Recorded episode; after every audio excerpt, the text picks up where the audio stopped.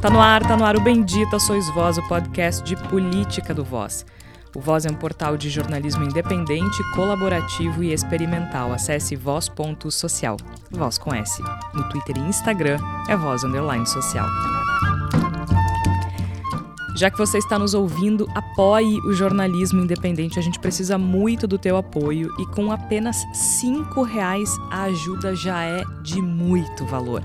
Entra lá em voz.social, tem uma aba escrito Apoie. É só clicar lá que tu vai ser redirecionado para a página do financiamento coletivo.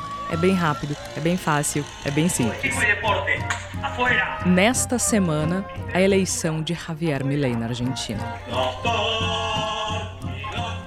Basicamente, a Argentina foi de Brasil. Javier Milei, ultradireitista Javier Milei, foi eleito no país vizinho com uma margem bastante grande. O discurso de Milei promete uma Argentina que não só nunca existiu, como sequer foi sugerida antes.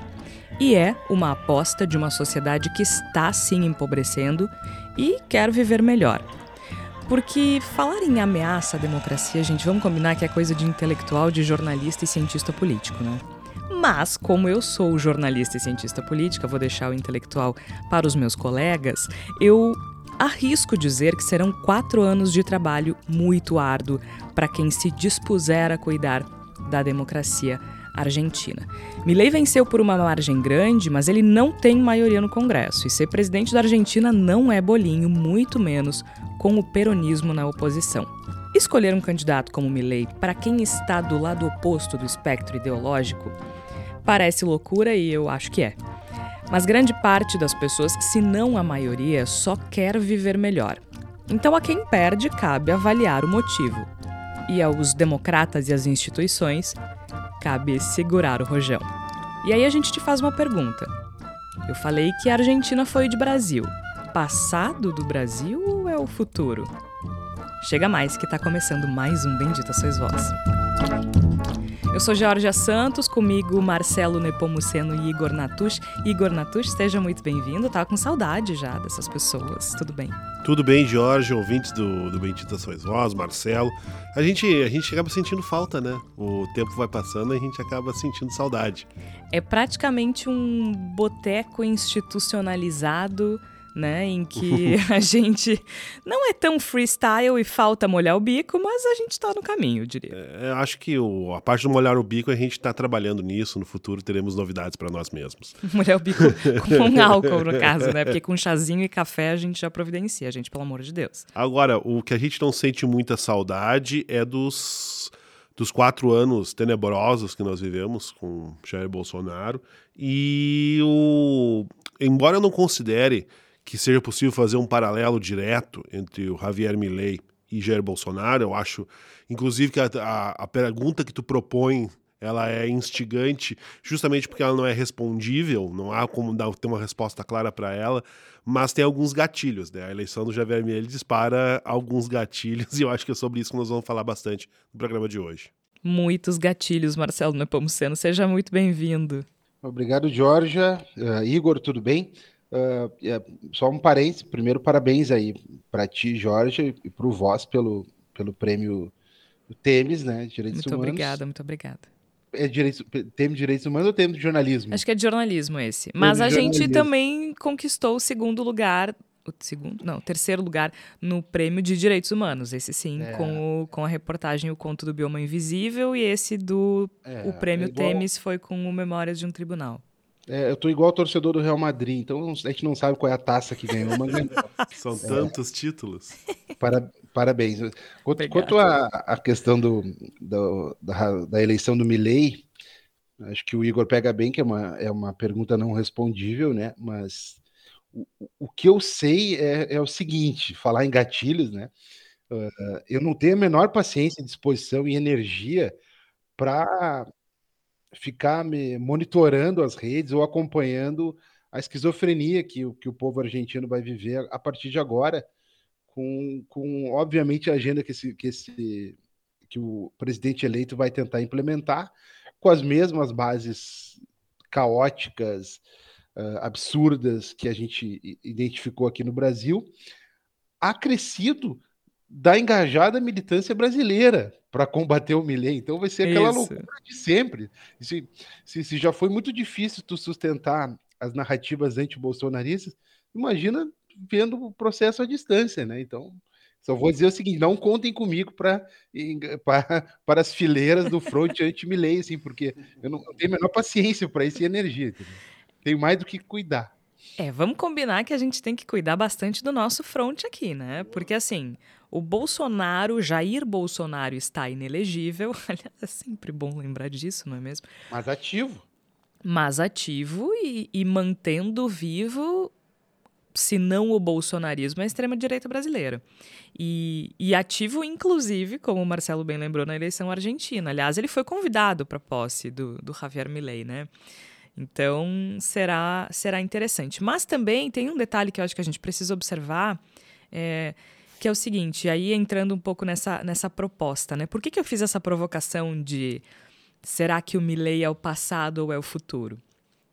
Acho que sim, é o passado, se a gente pensar que os argentinos agora fazem uma aposta que os brasileiros fizeram uh, em 2018. Né? Acho, acho bastante, bastante razoável a gente olhar por esse lado. Os argentinos ainda não tinham se aventurado a escolher um presidente de extrema direita e fizeram isso agora. Uh, e acho que um paralelo que a gente precisa traçar, e aí eu, eu, peço desculpas aos ouvintes que, que se incomodarem com isso. Eu tenho um pouquinho de preguiça da coisa do. Ai, a Argentina, coitada. O, não sei. É, assim, ó, aquele a charge da Mafalda e da Mônica se abraçando. Desculpa, gente, se vocês compartilharam, peço desculpas, assim, não é pessoal, entendeu? Mas é que, assim, primeiro que eu acho que a Mônica, se, se pudesse, ia entregar a Mafalda, né? Mas, assim. É, a gente precisa parar um pouco, eu acho, de olhar para os elementos emocionais e a gente precisa usar a racionalidade. Se a gente está aqui se propondo a fazer jornalismo e discutir isso nesses termos, acho que a gente precisa é, dar esse recorte. Eu falo na abertura, né, que é uma sociedade empobrecida. É muito fácil a gente dizer como que os argentinos escolheram o Milei depois de testemunharem o que os brasileiros passaram com Bolsonaro. É, ok, acho que é razoável a gente pensar nisso. Por outro lado, o argentino médio, assim como o brasileiro médio, não estão nem aí para o que acontece nos países vizinhos, entendeu? As pessoas não. Gente, a gente que é jornalista não não é não mergulha no universo dos países vizinhos a menos que isso seja demandado. Logo, o que a gente sabe dos países vizinhos são recortes das nossas bolhas. Tem um, um irmão do meu avô, bolsonarista, viajou para Buenos Aires ano passado e voltou encantado. E ele dizia para minha mãe: Nossa, eu fiquei muito surpreso, né? Porque a gente sabe que a Argentina tá mal, que a Argentina tá quebrada, que a esquerda destruiu a Argentina.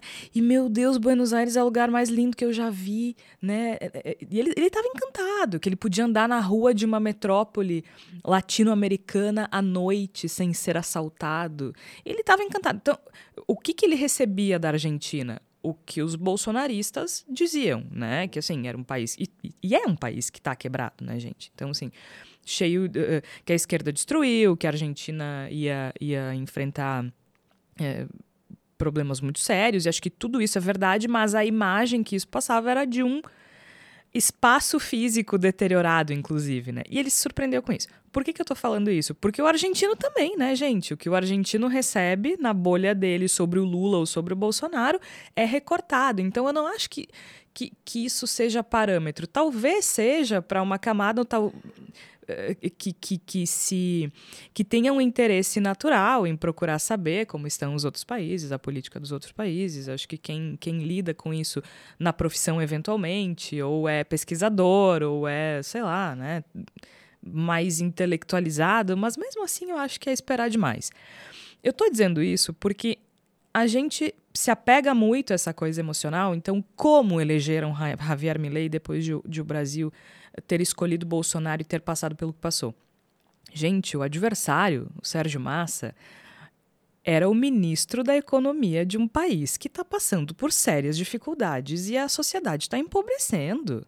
Assim, não é qualquer coisa, não é um candidato que, que ok, mas a democracia, gente, Gente, o discurso de salvar a democracia é muito para jornalista, para intelectual, é muito abstrato para tu dizer para uma pessoa que está empobrecendo que ela tem que votar no ministro da economia que, é, que o ministro tem que votar no ministro da economia que está deteriorada porque a abstração democrática é, ela precisa ser resguardada. É claro que é importante. Eu acho que a Argentina tem instituições, inclusive, mais fortes do que a nossa. Pelo menos puniram os ditadores da década de 70. Mas eu acho que é pedir demais. Eu realmente acho que é pedir demais. E acho que a gente tem que olhar um pouco para os anseios das pessoas. Eu, assim. acho, eu acho que, por um lado, é pedir demais, e, por outro lado, é simplificar demais. Eu, a chargezinha, eu vou puxar a charge da, da Mônica na Malfalda, porque eu acho que ela é um, ela é um gancho interessante porque a gente quer falar. Porque ela, ela simplifica demais as coisas. as coisas. O que me incomoda naquele, nesse pensamento é que é tudo muito simplificado, parece que é tudo mesmo bololô, né? Tipo, Milley, Bolsonaro e Trump e, e, e, o, e, o, presidente do Uruguai, que me faltou o nome agora, Lacalepou e não sei o quê. É tudo a mesma coisa. Não, não é a mesma coisa. Acho que se a gente pretende compreender esse fenômeno de ascensão das extremas direitas, né, desse pensamento conservador e reacionário tomando conta do espectro político, se aproveitando de uma profunda crise da democracia representativa para tomar seu, os seus postos, né? tomar postos cada vez mais altos, a gente vai compreender isso não tratando tudo como igual, mas justamente o contrário, compreendendo as particularidades. Eu acho que a Argentina tem muitas particularidades que não permitem fazer um paralelo uh, cortar da faca né, de Brasil e Argentina. A gente tem um cenário, quanto como a Georgia colocou, vários elementos apontam para uma, uma diferença. E, assim, Javier Milei não é Jair Bolsonaro. Ele é uma figura diferente, que tem um background diferente, que ele, surge Ele é um outsider de fato. Ele né? é de fato um outsider. Ele é uma figura que surge com um discurso político que, embora tenha pontos de aproximação, ele é majoritariamente diferente e ele e para mim ele tem uma diferença fundamental do Bolsonaro. O, o Javier Milei ele não propõe um resgate de uma Argentina idealizada do passado, não. Ele, ele, ele, ele, ele propõe uma refundação da Argentina. Né? Ele quer uma nova Argentina totalmente diferente do que existiu até aqui. Ele não, ele não é um, nesse sentido, ele não é um reacionário clássico. Ele não, ele não tá olhando para trás, para a Argentina linda do século não, ele é passado. Ele é radical no nível, no, no, no, nos termos mais literais. Não, e por isso, né? por isso também que eu faço uma, uma... Ele propõe uma ruptura. É, exato. E, eu, e aí eu faço uma pequena provocação ao nosso ouvinte, que eu tenho certeza que muitos dos nossos ouvintes, das nossas ouvintes, podem ter reclamado de veículos da imprensa tradicional, se referindo ao Javier Milei como ultraliberal, considerando que chamá-lo de ultraliberal é uma forma de esconder que ele é reacionário, que ele é de extrema direita. Não sei. ele é, de fato, um ele ultraliberal. Ele é ultraliberal, assim como ele é ultradireita. Exato. Né? Ele, é, ele, é, ele, é, ele é um extremista ele tá de direita. Ele naquele rolê do anarcocapitalismo, assim. Ele né? é um extremista coisa... de direita e ele é um extremista do liberalismo. A cobrinha amarela lá, Don't é. Tread on Me, acho e, que é naquela eu acho, vibe. E eu acho que isso contribui um pouco, o fato dele ser o extremismo tá, do liberalismo de fato e não apenas de discurso, acho que contribui um pouco para que a recepção a ele, de certo modo, nos, nos círculos econômicos, seja uh, um pouco menos alarmada do que poderia ser em outras circunstâncias. Eu tenho certeza Sim. que a Argentina preferiria o Massa. Né? O mercado argentino, essa entidade, preferiria o Massa. Mas dá para dá para viver alguns meses na ilusão de que, de que o Milley é manipulável. E não dá para é, isso eu acho que é um ponto importante, porque assim, para mim antes de a gente chegar na ah, como é que votaram? A centro-direita argentina apoiou o Milley. Aqui eles disfarçaram. Aqui o Alckmin virou vice do Lula. Uhum. Uh, o MDB ficou quietinho, né? Meio que se cada um vota Aqui como quer. Palanque, né? Exatamente. Acho que assim, exceto alguns governadores que queriam surfar na onda para se eleger, a coisa foi mais discreta. Lá não. E, e, eu acho que eles têm essa coisa do ele será domado e aí sim eles podiam olhar para cá, porque sim, não será. Exato. É, eu acho que ele, eu acho que o, o, o Milley tem uma tem uma semelhança que ele ele pega a campanha dele cresce no, no mesmo vácuo de desesperança que o Bolsonaro conseguiu surfar, né? Isso. Ou seja, onde a, os candidatos tradicionais dos polos tradicionais falharam enquanto governo. E na, na Argentina está bem claro isso, né? Ou seja, a experiência antes do antes do presidente atual tinha sido o Macri, né? Macri de direita que apoiou que o Milei agora. Liberal que veio com aquele discurso da direita, não, vai ser a direita, vai ser ali o, o liberal que vai organizar o Estado argentino. Não organizou. Voltou o kirchnerismo, né? Barra né, essa confusão toda e também naufragou, né? Assim, não dá para passar pano por quão ruim foi, foi o governo. E, e assim, que nem, que nem a Jorge falou, é dentro do que a gente pode alcançar, né? Os limites de uma análise mais profunda do porquê que o, que o atual governo também foi um fracasso, certo? Nisso entra qualquer um entra Tanto no que ele nem concorreu à reeleição, né, gente? Isso é, é muito simbólico. Quando não condição um... alguma. E aí, e aí entra, entra o, o, o Milley entrou, uh, entra como outsider e entra na linha do fora todos. Ele não entra é. com uma linha de, como tu bem falaste, ele não entra numa linha do resgate disso, do Brasil, do, do, da Argentina do passado. Ele não entra sinalizando, por exemplo, como, tal qual o Bolsonaro, com uma revisão do processo histórico da ditadura, que ele sabe que ali não tem margem. Ele entra na linha do fora todos. Esse vácuo numa Argentina empobrecida, com as informações da miséria avançando a, a torta e a direito, bom, é, é, tá criada, estão criadas as condições para tal. Né? Então, é. uh, Aliás, é. tu falou na Cristina Kirchner, tem uma coisa interessante, porque algumas. Ah, o kirchnerismo perdeu. Não, ela não entrou nesse jogo. Ela não participou dessa eleição. Ela se retirou. Ela, ela, ela disse assim: não, não, não é comigo isso, entendeu? Então ela também.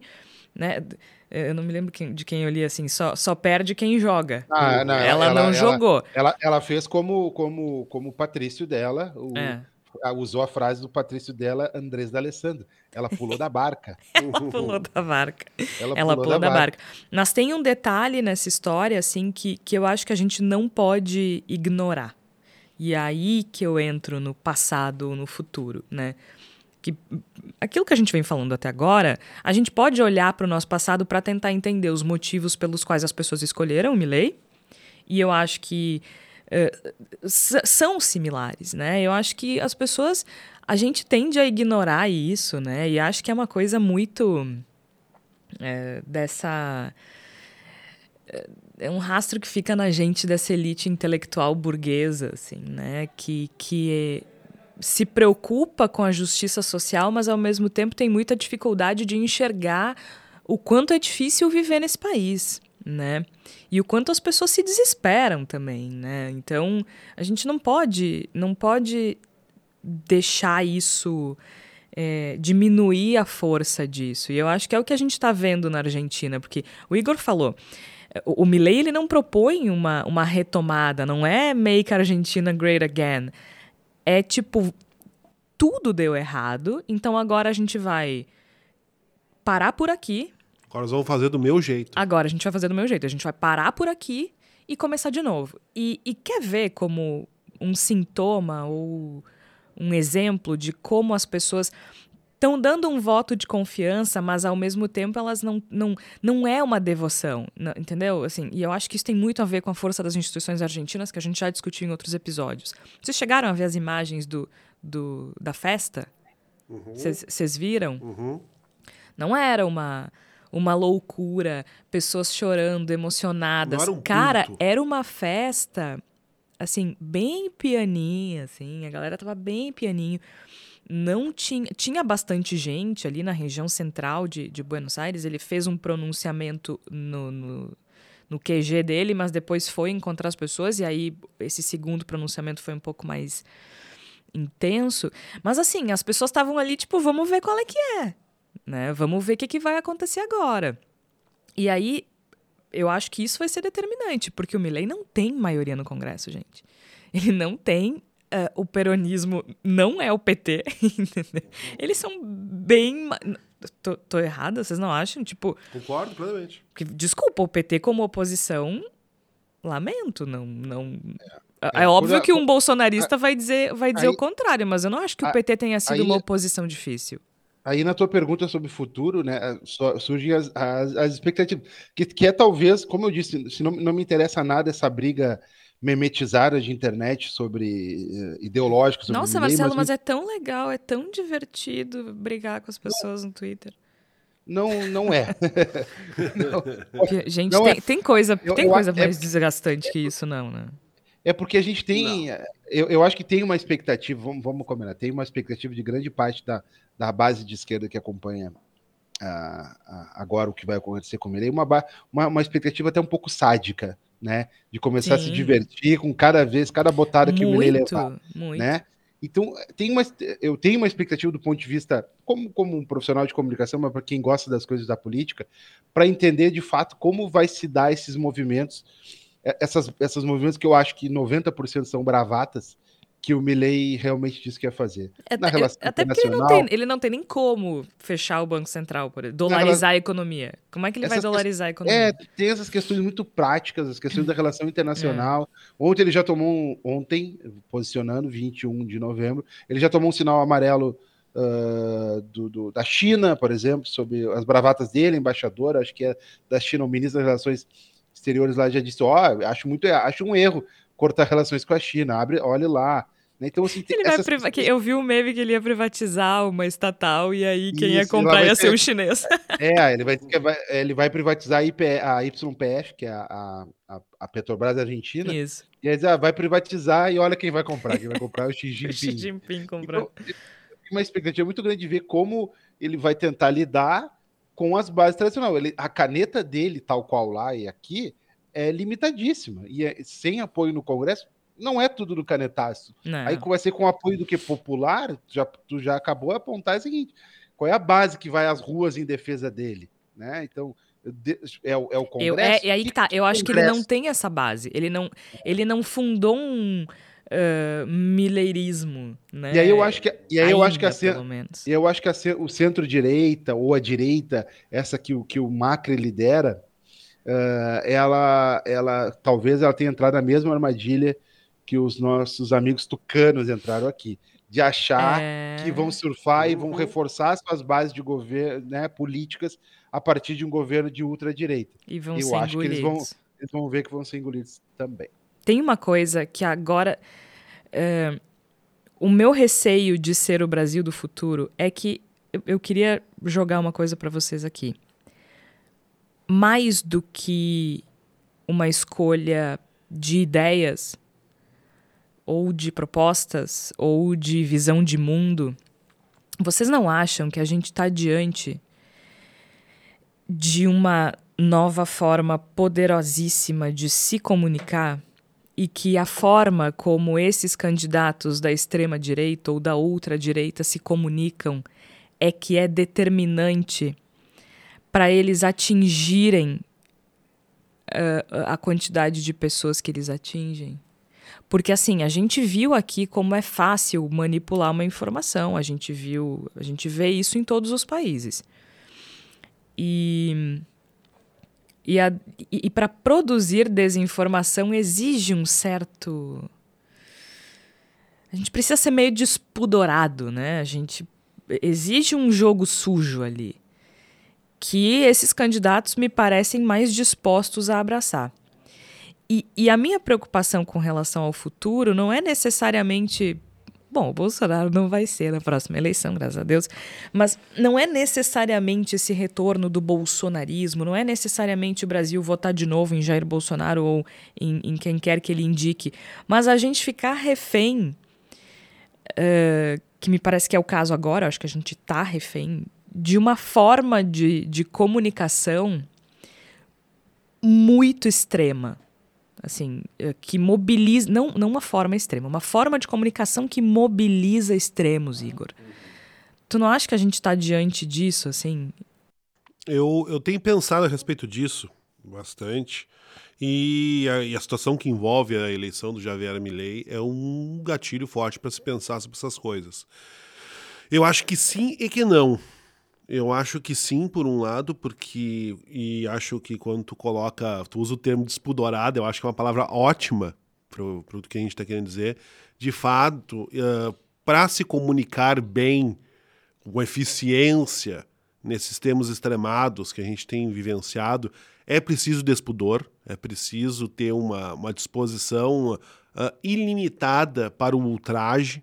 Eu acho que isso está muito claro e eu acho que não se pode ignorar o elemento ultrajante da figura do Javier Milei como, como atrativo de votos mesmo. Eu acho que as pessoas se dão conta de que ele é, entre aspas, um louco. E ele ser um louco Isso. é um atrativo de votos. É, porque tu mexe, tu mexe com o emocional, mas, mas ao mesmo tempo tu mexe com o emocional a partir de algo que é muito concreto e racional. E nós vivemos é. tempos de profundo desgaste emocional. Então, é. uh, pequenas provocações ao emocional não têm efeito. A gente está numa era de. Uh, uh, superexposição a estímulos. E não adianta vir com um estímulo uh, subjetivo, sutil. O que funciona bem é o, é o estímulo extremo, é o estímulo caricato, é o estímulo grotesco. E eu acho que sim, né? Aí concordo, a parte do que tu disseste, que eu concordo, sim, eu acho que a gente uh, tem essa, essa questão e esse é um, é um elemento que governa e deve governar os nossos processos eleitorais, por exemplo, durante bastante tempo. Mas eu, aí eu proponho uma, uma reflexão em cima da tua reflexão, Jorge, porque me parece que, a, acima de tudo, a gente, se chega e diz ah, a esquerda então, está, está falhando em comunicar-se com as pessoas da maneira mais eficiente. Eu acho isso uma meia-verdade. Eu acho que o grande problema é que a gente não reconhece na população em geral a capacidade de compreender a crise política e institucional que nós vivenciamos, da mesma forma que nós, que nos consideramos intelectualizados, compreende. Eu acho que todo mundo entende que a é política isso. institucional é. não funciona mais. Eu acho que todo mundo percebe que o nosso modelo democrático baseado na política institucional, nos partidos políticos, nas eleições, nesse modelo representativo, não funciona. Todo mundo percebe. Cada um percebe de um jeito, cada um elabora isso de uma maneira distinta, mas todo mundo percebe. E eu acho que a gente falha em reconhecer que as parcelas menos politizadas da sociedade também compreendem. E ao compreenderem, elas reagem a isso. E eu acho que as pessoas votam em Javier Milei, votam em Jair Bolsonaro, por, por compreenderem que a coisa não funciona. E parte do que é o, o discurso dessas figuras políticas é dizer que não funciona. A esquerda não tem coragem de dizer que não funciona. Quando eu falei na abertura que se preocupar com estabilidade democrática era coisa de jornalista, intelectual e cientista político, era isso que eu me referia, no sentido de que por que é que as pessoas precisam, ou é, é, no imaginário da, da, população, da sociedade, por que é que eu preciso me preocupar com um sistema que não faz nada por mim? Porque vamos combinar, né? Não, não faz. E e ponto é, é, óbvio que aí depois tu vai para um segundo momento que é bom, um, um, um, sistema autoritário ou ditatorial, né? A tua vida vai virar um. Aí a gente vai para outro. Eu não estou dizendo que a gente não precisa se preocupar com democracia, não é isso. Mas a gente precisa olhar e entender que, que é falho. É, e até no ponto de vista mais sensorial. A pessoa sente, ó, não funciona, estou votando e não está dando certo, as coisas não funcionam. Quem é que está dizendo realmente não funciona? É? É a extrema-direita. É, é. O Marcelo está só. não, não, é, é que está muito, tá muito rica a conversa e o, a, o, o Despudor, né? O Despudor ele é, é primo e irmão da desinformação, né?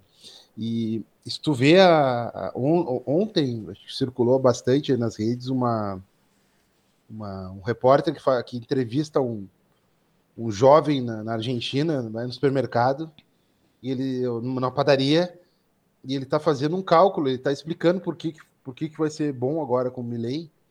E basicamente ele diz o seguinte: ah, agora com a dolarização, os meus 100 mil pesos virarão 100 mil dólares. E, ele paga, e ele paga 0,97. Ele diz que é, o, o, custa 100 mil pesos é equivalente a 0,97 dólar.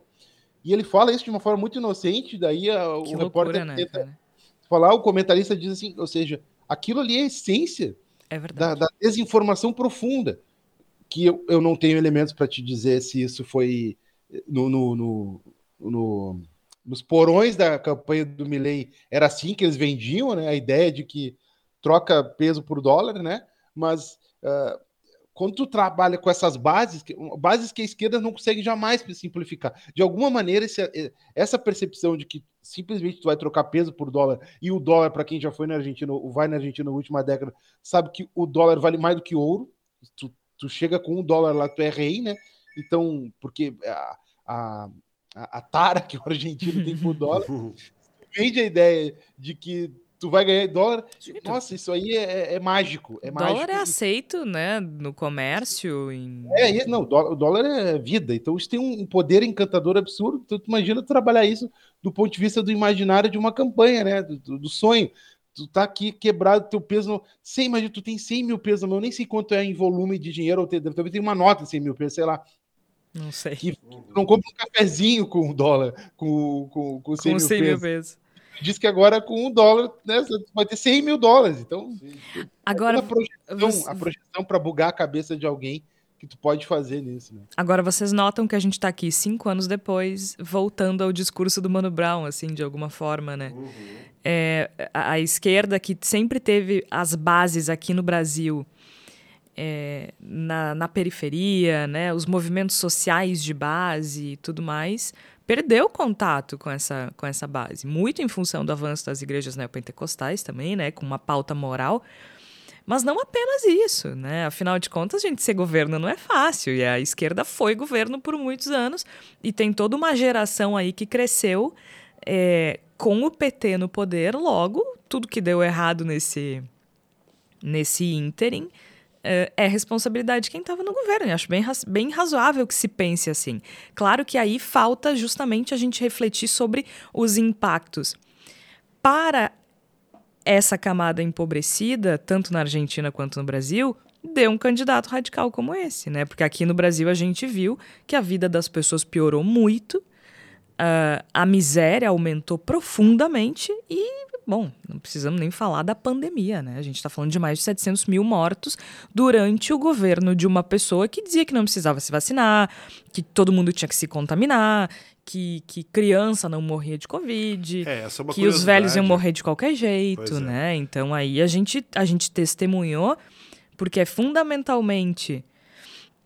E aí acho que a gente entra para fechar, né?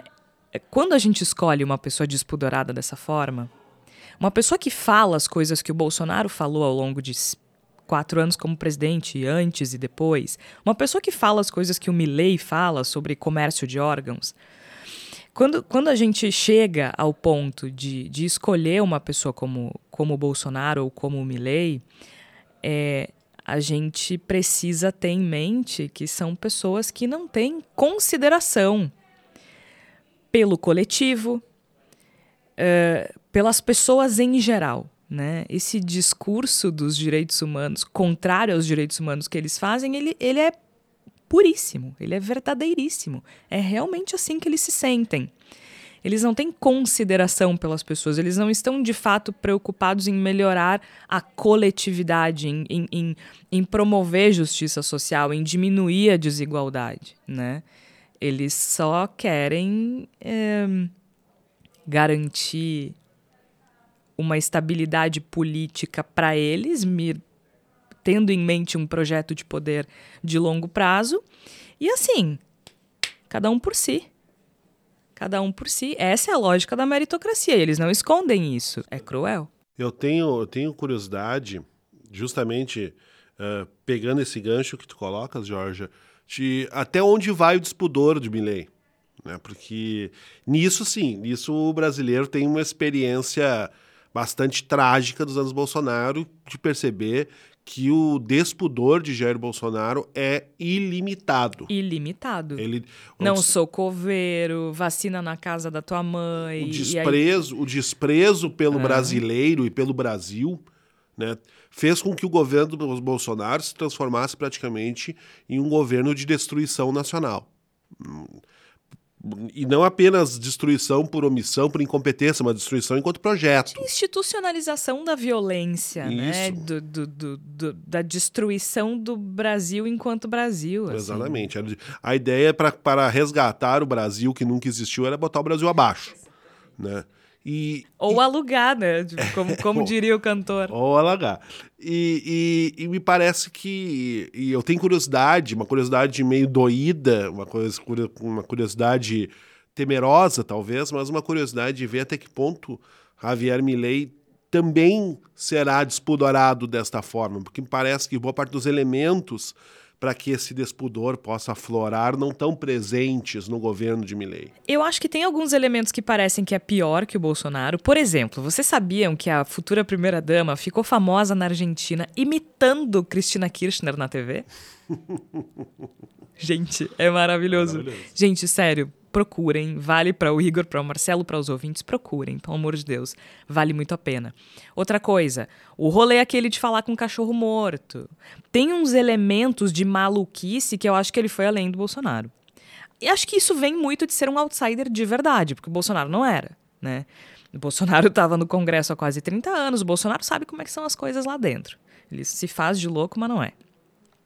Por outro lado, o Milley me parece um por incrível que pareça, é, respeitar um pouquinho mais a liturgia do cargo e, e uma certa institucionalidade, assim, mesmo que não tanto. Por exemplo, ele já se reuniu com Alberto Fernandes, né? Já se reuniram e já deram início à transição. Eu acho que tem uns elementos aí é, que talvez sejam um pouquinho mais solenes, mas não tenho certeza, né? Me parece, me parece que o, o Milley ele tem um pouco mais de noção de que ele precisa tentar governar. É, mas aí tem o detalhe de ele não ter a maioria, é, né? O Bolsonaro exato. tinha, então. Me parece, me parece que o Milley compreende a conquista da presidência da Argentina um pouco como uma responsabilidade é. para eles. Bolsonaro não, Bolsonaro viu, ó, conquistei o butim supremo. Agora vamos pilhar tudo agora isso aqui. Vamos lá. Agora, agora, agora virou bunda lelê, agora vamos fazer a festa. Me parece que o Billy é um pouco diferente nesse sentido. É, ele ele compreende um pouco mais como uma responsabilidade, uma coisa que ele tem que ao menos tentar fazer direito. Bom, a ver como serão os quatro anos. Eu acho que, assim, acho que serão anos difíceis para a democracia argentina. Acho que suspeito que sejam anos muito complicados é, do ponto de vista institucional. Embora eu acredite que as instituições argentinas sejam é, responsáveis, e é isso, né? Quem defende a democracia na Argentina vai ter que segurar essa bronca, porque não vai ser, não vai ser bolinho não, mas também não vai ser bolinho para o Milei. Eu quero ver o peronismo na oposição e ao que me parece já já tem um candidato forte eh, peronista para a próxima eleição, né? Diferente daqui que o sucessor a gente ainda será Andrade. É, vem cá só para encerrar mesmo, gente, vocês Sabe o que, me surpreendeu de verdade nessa eleição? Os argentinos escolheram um presidente vira-casaca, gente. O homem trocou de time. O homem trocou de time, Marcelo. Tu votaria em alguém que era gremista e virou colorado ou o contrário? Não dá. Não, não dá. Não dá. É o elemento de corte. Mas assim, para falar ainda no capítulo futebol, o Milley detestava o Maradona. Então, assim, vamos combinar que os argentinos realmente eles realmente estavam desesperados. não querem saber de nada do passado. Cara, disse que era torcedor do Boca e agora torce pro River. Gente, assim, eu, essa pessoa ela não sei como é que ela andava na rua na Argentina. Olha, quanto é. mais ser escolhido presidente. Você já não é estranho? Ousadia ele tem. Vem cá, hein? É, eu, eu, disse que eu ia terminar, mas agora eu vou mesmo. É, porque o Marcelo fez um tweet ontem, que é uma coisa maravilhosa. Quando é que a gente vai poder rir do fato de a seleção brasileira ter enfrentado a Argentina campeã do mundo do Messi, Marcelo, com o Carlos Eduardo na lateral esquerda. Carlos, Carlos Augusto. Carlos Augusto, Carlos Augusto. E o respeita, Emerson respeita, Royal, quem mais? Respeita a lenda. Respeita a lenda, cara. Cara, eu juro, eu sempre esqueço o nome desse cara. É, é Carlos Augusto, é. Emerson Royal, quem mais? Aí ah, entrou Nino, zagueiro. Ok. E, e entrou mais um, uh, enfim, mais um ilustre que eu caguei, é, não lembro, 12 horas depois de tweetar. Não, mas é, é, é, é, é sintomático, né? É claro que o país. Pior que, país pior que a seleção de... melhorou no jogo contra a Argentina, é, claro, com, em comparação é, com ela mesma, né? Mas... É, claro que o país precisa de uma transição, mas é, é, é um indicativo né, da bagunça que está, a bagunça que a confederação tem, a casa desorganizada, e que o Brasil só não corre risco, porque eu acho que todas as seleções afiliadas à ONU é, estarão na outra Copa, são não, 48. Não, não então, Ele agora, precisa agora... perder, sei lá, é, vai ter a última vaga daqui vai ficar, sei lá, entre Paraguai e Bolívia. Sim, tem que ser uma não, a, a, Equador, 33%. Mas, ah, classifica, é, mas, é, mas é, uma, é, uma, é uma ladeira absurda onde no Brasil não tem nenhuma referência de técnica, tá não começando. sabe técnica, não tem organização. Então, Mas tem jogador, né, e a, cara? E a Argentina ganhou sem o Messi. Que o Messi não é. tocou na bola, não jogou. Mas a Argentina esnobou ainda. O que me incomoda é que o Brasil tem jogador. Tu vai olhar para os times, para os melhores times do mundo, é metade é brasileiro. Agora, tem algum falta aquele cara, falta uma referência, falta, é. sei lá, falta um técnico, não sei o que, que falta, eu só sei que é, eu acho anos. que é culpa da Taylor Swift, gente. Desde que essa e mulher chegou no Brasil, deu nós... tudo errado. É que nós ficamos a última década, pra, do ponto de vista só do campo, né? Nós ficamos 10 anos é. acreditando na liderança do Neymar que não ocorreu, né? Não, então, assim. Que ele, ele que tinha não, bola para isso, tinha, mas não. não... Tinha, to, tinha todas, todas as ferramentas e apoio para isso, mas não deu. Menino... Faltou a envergadura moral. Faltou, faltou mesmo é, ali, né? Isso, Porque bola ele tem. Ele pode ser um trouxa, mas, meu é Deus do céu, o cara, o cara joga muito, mas. A, é, isso... Mas deu para ver que não, não, não sustentou, e aí é, é isso. Menino é, Ney. Menino Ney 100%. Ah, o, cam Jesus o, nos deixa na mão. O caminho que ele o caminho que ele, que ele, que ele, que ele fez na sua carreira de clube repercutiu no de futebol. Né? Ele, foi, ele foi diminuindo enquanto referência no clube, opções erradas, e isso trouxe direto, bateu aqui né, no Brasil. Não tem. Não tem. Ai, gente. Não tem e pior que eu disse, bah, será que a gente nunca. É, o maior jejum tinha sido, né? De 70 a 94 acho que vamos bater o recorde aí, galera. Ou não também, né? Porque quando a gente acha que a seleção vai ganhar, ela perde. Quando a gente acha que tem um time de merda, vai lá e ganha. É isso aí. Não se esqueçam que, né? 82, 86, aí vai 94 e o Dunga ganha a Copa. Bom, pessoal, vamos. Pior que o Dunga, o Dunga é subestimado, mas isso é uma conversa para outro, outro momento. O Bendita Sois Vós vai ficando por aqui, desejando suerte e pra gente também, né? Pra gente também, até porque saiu pesquisa aí do, do Luiz Inácio e o, o ruim e o péssimo ultrapassou o bom e o ótimo. Então tem, tem coisa para fazer nesse país aqui que não tá, não tá rolando não ali. E condecorar a primeira dama também não precisa, né? Então convenhamos, temos assunto para semana que vem. É, a gente vai. Anota aí, anota aí. Anota fica aí. Fica aí, ative, ative o sininho, fio do babado. Pra, tem, tem elemento, tem conteúdo. Tem, tem elemento. E a gente volta na próxima semana. Eu sou Jorge Santos, participaram Igor Natucci, Marcelo Nepomuceno. Não esquece de apoiar a gente. A gente realmente precisa desse apoio para seguir tocando os projetos do Voz e o Bendita. Claro, toda semana aqui. A gente volta na próxima quarta-feira. Até lá!